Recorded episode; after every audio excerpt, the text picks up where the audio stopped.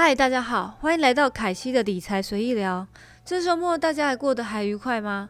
这周我终于走到郊外去追日了。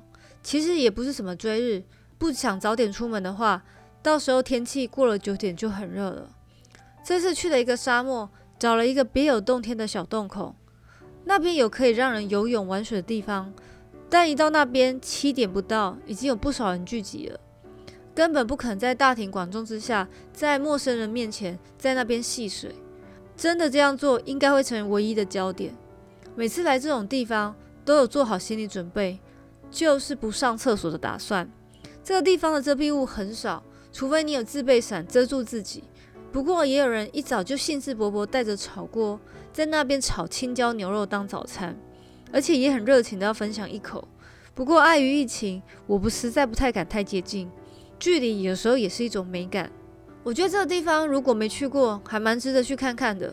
朋友甚至在这边野外露营过。这方圆百里是没有其他住户和路灯的，只有天上的星空陪伴，也是朋友花时间找到的秘密基地。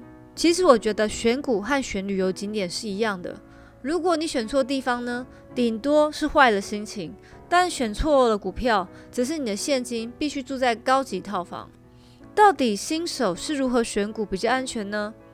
其实选股方法很多，有基本面、技术面、筹码面、消息面。如果已经有丰富经验，并且只是想谈这个短暂恋情的话，当然是后面三种比较常见。不过消息面来说，散户多半是好消息就进场，但这样就落入了主力的手里。主力通常是手上的持股相当的多。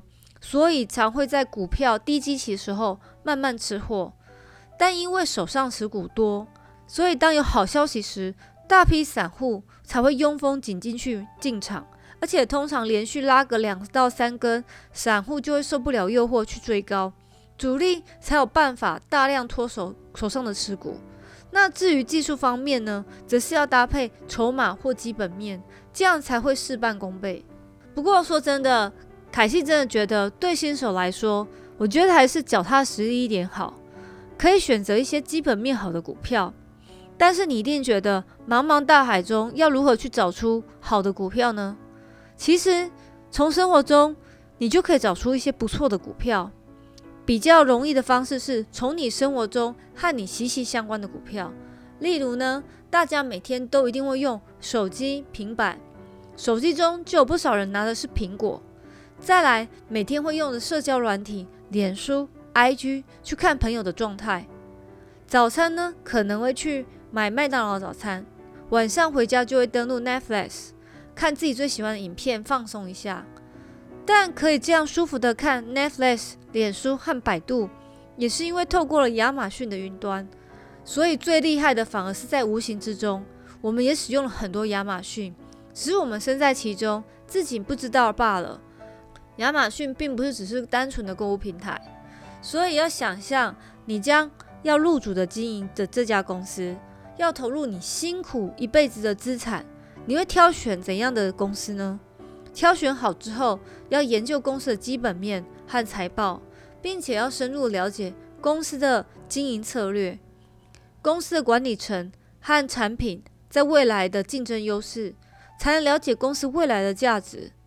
当然，你也可以从财报中去选择你要的股票，不过前提可能要设一些数值来看，像是本益比要小于十五，那股东权益、负债率、市盈率，可能还有一些人会在意股东值利率，也可以设定进去筛选。现在网络很多提供一些免费的软体，像是 FinVix，选好股票之后，也要去看一下这个产业中有哪些竞争对手。还有这市场未来产值到底有多大？接下来中间的每一季财报都要注意，尤其是公司的现金流和债务，这样才知道是否要进行加仓或减仓的动作。接下来呢，对于新手的话，我几点要跟大家提醒的，至少一开始先不要去碰，等到你多少累积的足够经验再去尝试。第一就是对于刚上市的 IPO 股票，先不要抢着去买，因为刚上市后波动很大。难保不会买在短期高点。